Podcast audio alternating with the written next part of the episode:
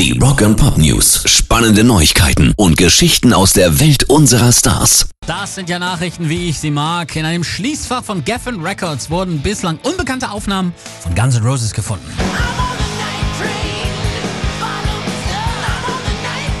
Und noch viel verrückter und geiler, es geht dabei um gemeinsame Aufnahme mit Queen-Ikone und Gitarrengott Brian May.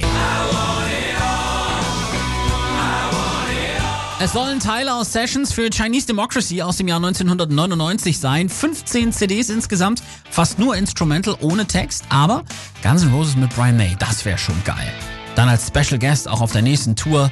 Kleines Guitar Battle mit Slash. Da mache ich vor Freude aber leicht unter mich, das könnt ihr aber wissen. Rock and Pop News. Ähnlich euphorisch sind aktuell mal wieder die Jungs von Metallica.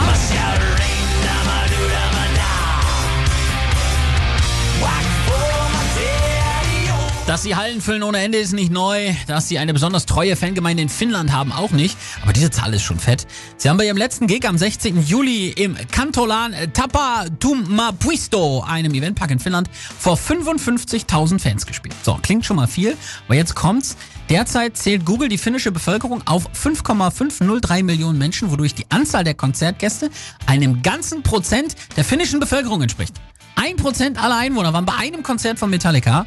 In Deutschland äh, müssten sie dann nach aktuellen Zahlen vor knapp 830.000 Menschen spielen. Das würde ich gerne erleben. Pairs Rock and Pop News.